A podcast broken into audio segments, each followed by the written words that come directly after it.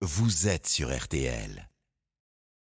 E égale M6 au carré avec Mac Lesguy sur RTL. À 8h43, joie et bonheur de retrouver Mac le dimanche matin sur RTL, l'homme qui nous explique les choses, sa mission être clair, être concret. Bonjour Mac. Bonjour Stéphane, content de vous retrouver.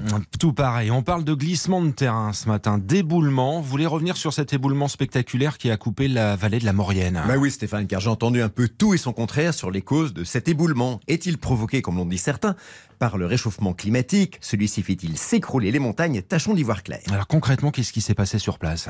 Alors commençons par dire qu'un éboulement en montagne, c'est un phénomène tout à fait naturel et régulier. C'est une des formes de l'érosion.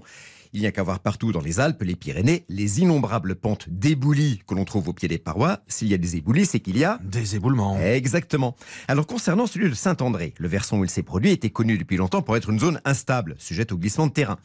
C'est d'ailleurs pour cela qu'un tunnel ferroviaire et des protections pour l'autoroute et la départementale avaient été construits au pied de la pente.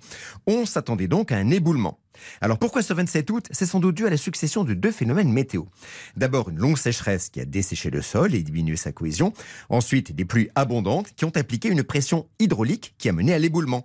Si lien il y a avec le réchauffement climatique, comme le dit le spécialiste Ludovic Ravanel dans les colonnes du Figaro, il est ténu. Donc on doit comprendre que le réchauffement climatique n'a pas grande incidence sur les éboulements en montagne. Ah ben si, mais ah. pas à cet endroit en fond de vallée.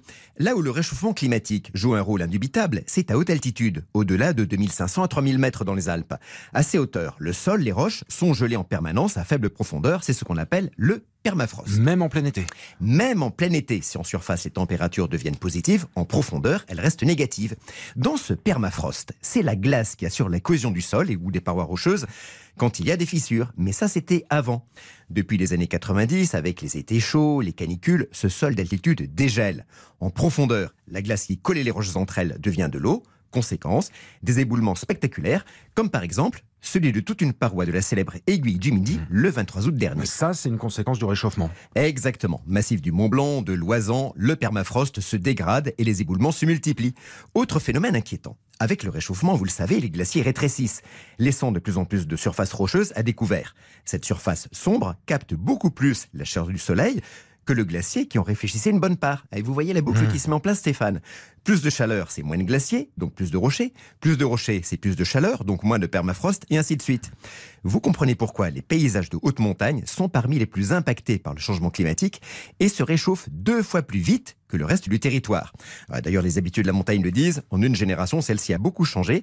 Avec ces éboulements qui se multiplient, des itinéraires deviennent dangereux ou carrément impraticables. ça se réchauffe deux fois plus vite que le reste du territoire, c'est pas un tableau joyeux. Ça. Et non, pas du tout. Et comme les émissions mondiales de CO2 ne cessent de monter, les massifs alpins n'ont pas fini de s'effondrer.